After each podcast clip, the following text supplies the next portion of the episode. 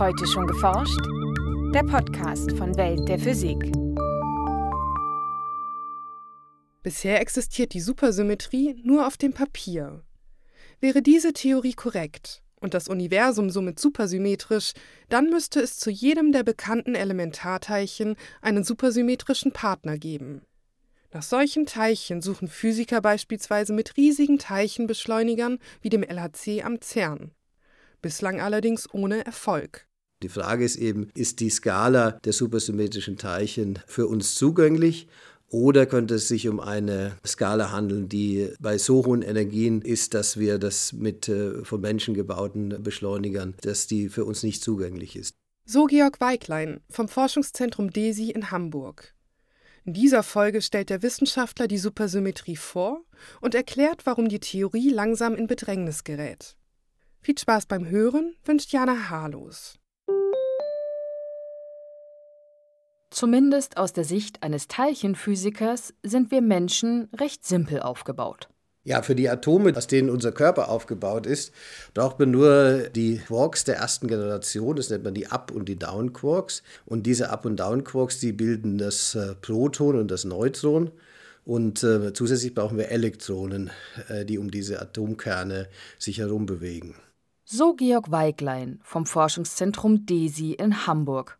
Wir und auch alle andere stabile Materie bestehen also aus nur drei der insgesamt zwölf verschiedenen Materieteilchen, die das Standardmodell der Teilchenphysik zu bieten hat. Neben den Materieteilchen beschreibt dieses Modell auch drei der vier fundamentalen Wechselwirkungen im Universum durch den Austausch von sogenannten Kraftteilchen.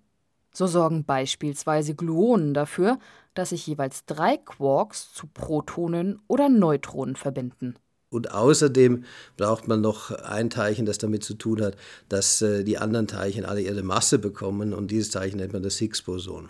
Während alle anderen Bausteine des Standardmodells bereits gefunden waren, blieb das Higgs-Teilchen lange unentdeckt. Erst im Juli 2012 ließ sich ein solches Elementarteilchen in den Daten des Large Hadron Colliders am CERN nachweisen.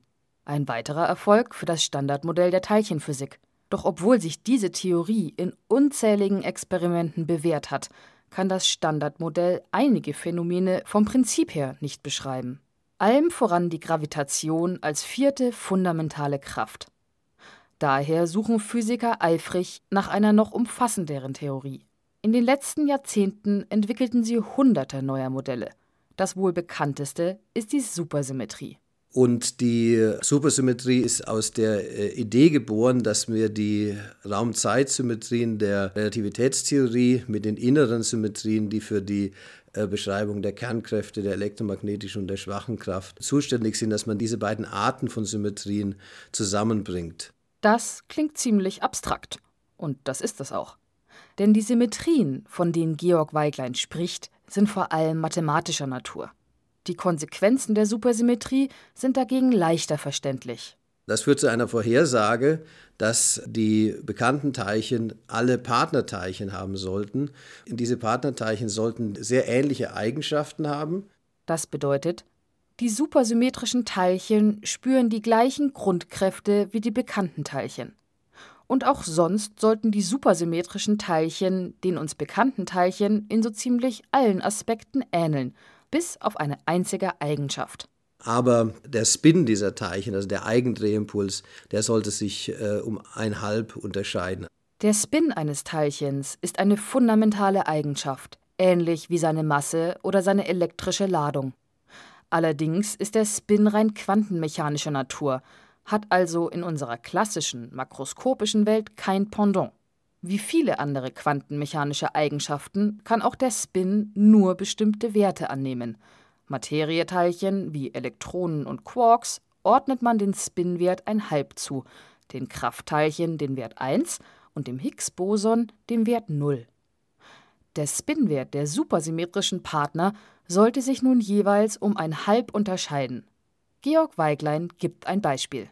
Das Abquark ist also ein Quark mit Spin 1,5 und es hätte einen sogenannten skalaren Superpartner. Skalar bedeutet Spin 0 und ähm, dieses äh, S-Up-Quark hätte genau die gleichen Kopplungen wie das Up-Quark Wenn die Supersymmetrie in der Natur exakt realisiert wäre, dann müsste es auch die gleiche Masse haben.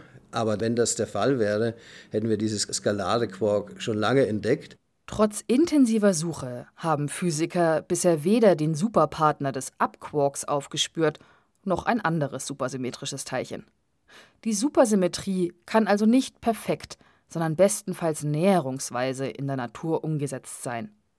Um die Theorie zu retten, nehmen Physiker an, dass zumindest einige der supersymmetrischen Partner sehr viel schwerer sind als die bisher bekannten Teilchen. Denn je massereicher ein Partikel ist, desto mehr Energie ist nötig, um es in einem Teilchenbeschleuniger zu erzeugen. Im LHC am CERN erreichen die Kollisionen immerhin eine Energie von bis zu 14 Teraelektronenvolt. Bislang fand man jedoch keine Spur von möglichen supersymmetrischen Teilchen. Vielleicht sind die Superteilchen also zu massereich, um sie am LHC zu erzeugen. Denkbar wäre allerdings auch, dass sie dort bereits entstanden sind, ihr Signal aber bislang in den unzähligen anderen Ereignissen untergeht. In den kommenden Jahren sammeln die Forscher am LHC weitere Daten und womöglich lassen sich die gesuchten Signaturen daran aufspüren. Doch auch wenn die Suche an Teilchenbeschleunigern weiterhin erfolglos bliebe. Wir können nicht ein für alle Mal sagen, wenn wir jetzt diesen bestimmten Beschleuniger gebaut haben und dort keine Supersymmetrie gefunden haben, dann ist es unmöglich, dass Supersymmetrie existiert.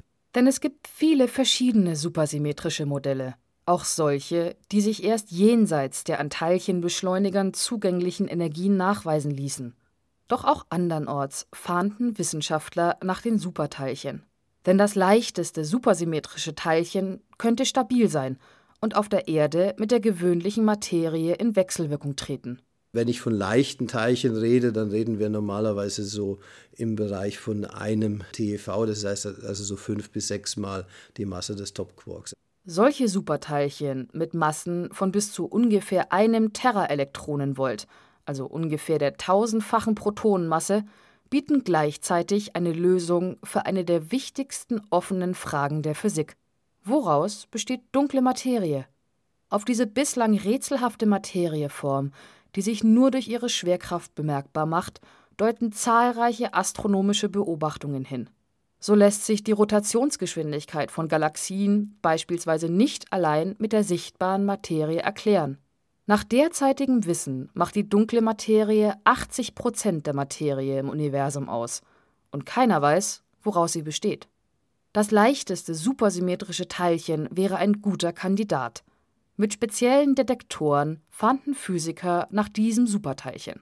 Das funktioniert so, dass man äh, einen gut abgeschirmten, sehr großen Detektor äh, hat, den man also wegen der Abschirmung meistens äh, ziemlich tief unter die Erde stellt und dann äh, darauf wartet, dass ein dunkles Materieteilchen mit ähm, einem Kern in dem Detektormaterial wechselwirkt, ihn also quasi anstößt und von diesem Stoß, der da passiert ist, die äh, Folgen dieses Stoßes lassen sich in diesem großen Detektor nachweisen. Gelänge es, ein solches dunkle Materieteilchen zu entdecken, könnte dies ein erster Hinweis auf supersymmetrische Teilchen sein. Doch bislang blieb auch diese Suche erfolglos. Damit kann die Theorie der Supersymmetrie zwar vieles erklären, aber keiner weiß, ob sie stimmt. Auch Georg Weiglein mag sich nicht festlegen, ob und wann den Forschern ein Durchbruch gelingen wird. Das ist eine sehr schwierige Frage. Meine Hoffnung wäre, dass wir sehr bald eine Entdeckung haben werden. Und äh, wenn man eine solche Entdeckung hat, dann ist natürlich immer noch die Frage, habe ich hier Supersymmetrie entdeckt oder habe ich irgendwas anderes entdeckt? Besonders für die leichten supersymmetrischen Teilchen und Kandidaten für die dunkle Materie, wie sie in den populärsten supersymmetrischen Modellen vorhergesagt werden, wird es experimentell langsam eng. Denn in den kommenden Jahren werden Experimente einen großen Bereich der Modellparameter testen können. Somit steht die Supersymmetrie nach fast 50 Jahren allmählich am Scheideweg.